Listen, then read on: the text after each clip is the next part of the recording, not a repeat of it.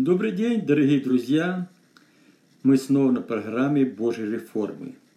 Сегодня я бы хотел поделиться с вами еще одной книгой «Выбор остается за тобой».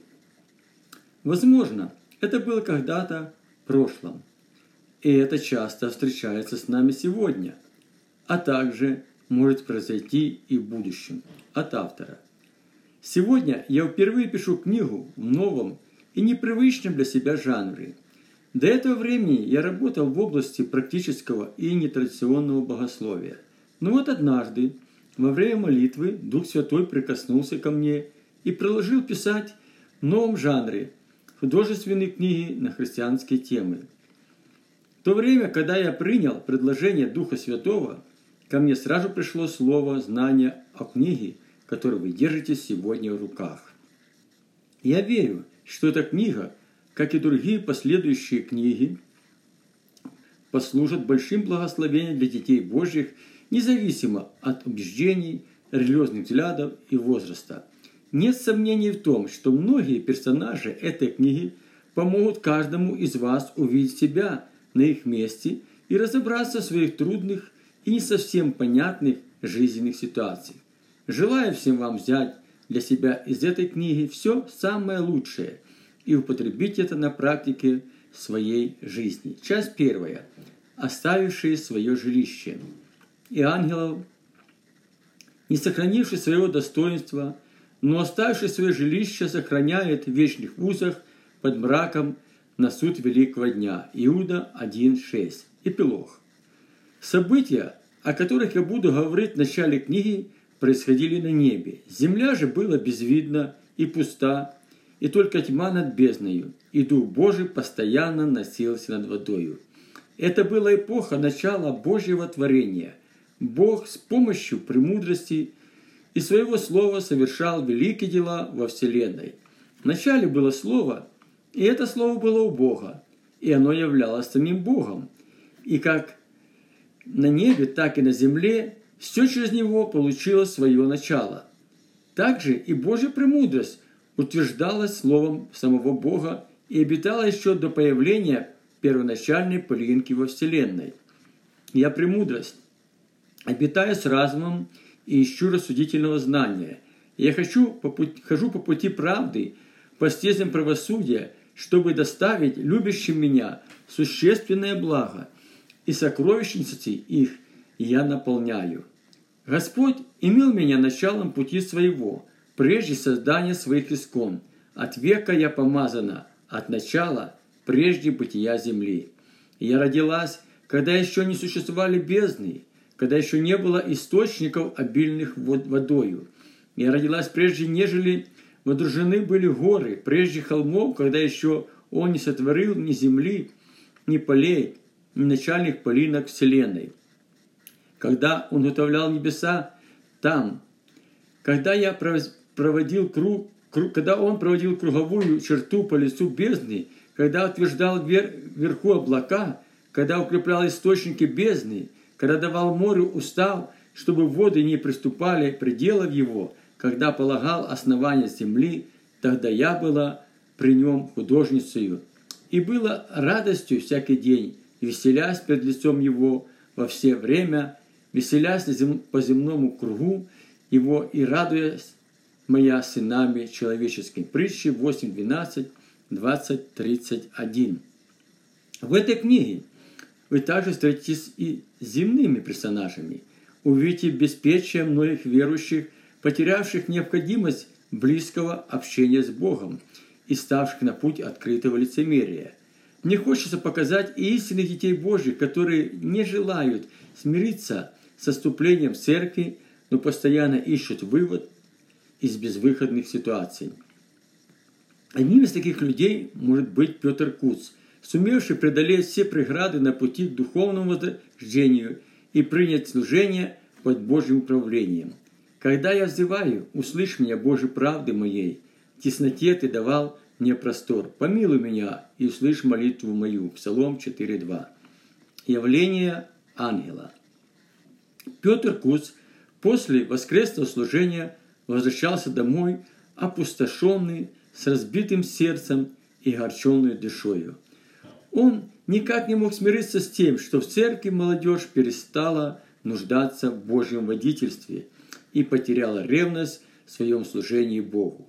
Петр Куц был совсем молодым верующим. На прошлой неделе ему исполнилось 24 года. Но несмотря на молодые годы, он был уже достаточно зрелым христианином.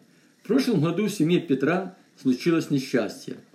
Его отец попал в автомобильную катастрофу и через несколько дней скончался в городской больнице. Петр очень болезненно перенес потерю отца, так как отец ему был самым близким человеком. Отец Петра часто пребывал в постах и в молитвах и ревностно служил Богу. Петр во всем старался быть похожим на своего отца и всегда советовался с ним. По совету отца он поступил в двухгодичный библейский колледж, который успешно закончил два года назад. После окончания колледжа Петр стал заниматься молодежью церкви и преуспевал в этом служении. Мать Петра, Варара Куц, после смерти своего мужа закрылась в себе и часами просиживала в полном одиночестве в своей комнате. Петр никогда не имел особо близких отношений со своей матерью, а когда умер отец, их отношения стали еще хуже. У них были совершенно противоположные взгляды на жизнь. Петр систематически посещал церковь и ревностно служил Богу. Его же мать даже и слышать не желала о Боге. Церковь, членом которой был Петр Кус, находилась недалеко от его дома. В сторону церкви ездил автобус, и Петр доезжал до церкви за 10 минут. Но на этот раз он решил пойти домой пешком, чтобы по дороге рассуждать о событиях, которые произошли в церкви за последнюю неделю. Петр никак не мог понять, почему его лучшие друзья, с которыми он трудился в церкви, перестали его понимать. Он просто не представлял свою духовную деятельность без своих друзей. Ведь совсем недавно у них были общие интересы и планы, связанные со служением церкви. Они планировали начать активную работу среди молодежи, создать несколько молитвенных групп, организовывать инвестиционные кампании, посещать больных и делать многое другое. Что же произошло? Почему его друзья стали безразличны духовной деятельности? Петр пытался воспроизвести в своей памяти все детали его последнего разговора с молодежью и увидеть истинную причину их охлаждения. Еще прошлое воскресенье, сразу после дневного служения, к нему подошел Валентин Белый и предупредил, что в среду он не придет на молитву, так как у него поломался мотоцикл, и ему срочно необходимо починить его. Петр знал, что в воскресенье вечером Валентин будет участвовать городском мотопробеге, к которому он давно и очень тщательно готовился. Выслушав Валентина, Петр Кус сильно огорчился – но не стал возражать ему. В последнее время Валентин Белый не только очень редко приходил на молитву, но и систематически пропускал молодежные служения. И несмотря на то, что каждый раз в свое оправдание он входил убедительные аргументы, Петр видел, что Валентин просто игнорирует их согласие. Это был один из ревностных братьев, на который Петр возлагал большие надежды. Дальнейшие события по разрушению молодежного общения развивались очень быстро. В среду на молодежную молитву пришел только самый молодой член молитвенной группы, 18-летний Сергей Краснов. Остальные пять человек по неизвестным причинам не явились на молитву. И все же, несмотря на это, молитва состоялась. С небольшим опозданием на молитву пришла Елена Румянцева, которая раньше никогда не посещала молитву. После молитвы произошла интересная беседа. Молодежь осуждала о признаках последнего времени. В основу беседы было взято 21 глава Евангелия Луки, который Иисус Христос говорил своим ученикам, какой последовательности эти признаки будут исполняться.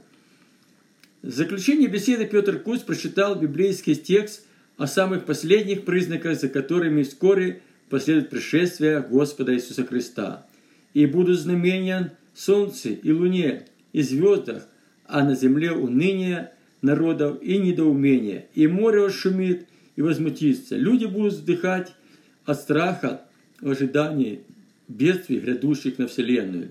Ибо силы небесные поколеблются, и тогда увидят Сына Человеческого, грядущего на облаке, силою и славу великую. Луки 21, 25, 27. А выслушав внимательно Петра Куца, все единодушно согласились с тем, что они живут то время, о котором говорит этот стих из Библии.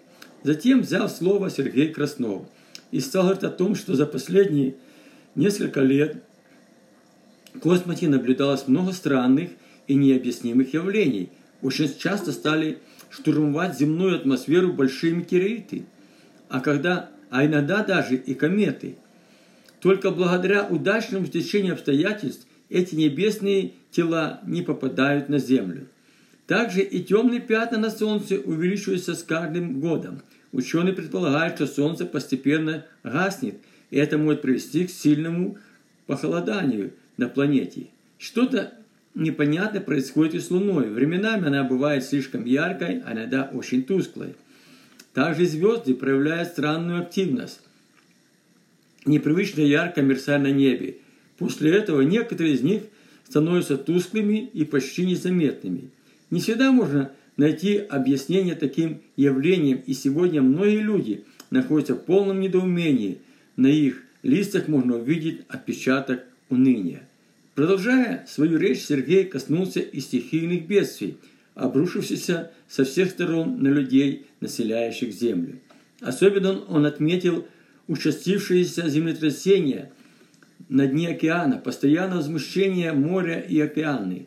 Сегодня цунами стало обычным явлением не только в Индийском и Атлантическом океане, но также в Тихом и Северно-Ледовитом. Все это повлекло к нарушению движения подземных тарелок и к изменению прежней земной орбиты. Ученые предполагают, что стихийные бедствия на Земле могут еще больше возрастать и привести к катастрофе. Сегодня люди, живущие на земле, находятся в страхе, ожидая больших пагубных бедствий, от которых уже не будет спасения. То, о чем говорил Сергей Краснов, подтверждали слова Иисуса Христа о признаках последнего времени. Ребята единодушно согласились с тем, что они живут то время, когда Иисус Христос придет на землю за своей церковью. После молитвы благодарности Богу друзья попрощались и разошлись по домам. Сергей Краснов был круглым сиротой.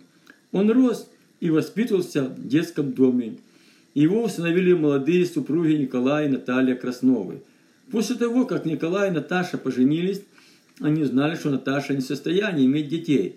Тогда молодожены приняли решение взять ребенка из детского дома. Около двух лет супруги ожидали, когда подойдет их очередь, чтобы прийти в детский дом для просмотра детей. И вот, наконец, это время наступило.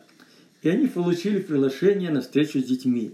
Когда Николай и Наташа шли в приемную, то видели небольшую группу детей разного возраста.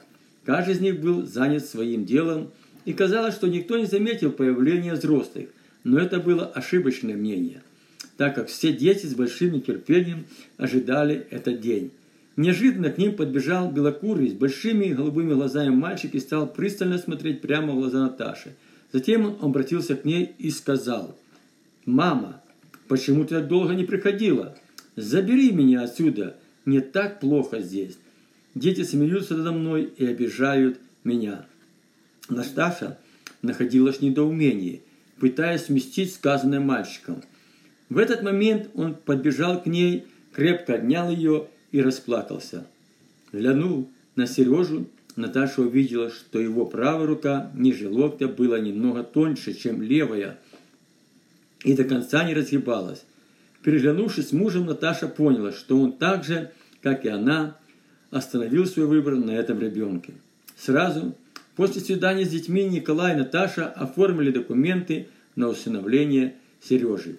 Администратор детского дома рассказал, что в детском детдом Сережа попал, когда ему было три месяца, и до этого он находился в специальной больнице для грудных детей с телесными повреждениями. Врачей сильно беспокоила его правая рука, и ребенок несколько месяцев был под их наблюдением.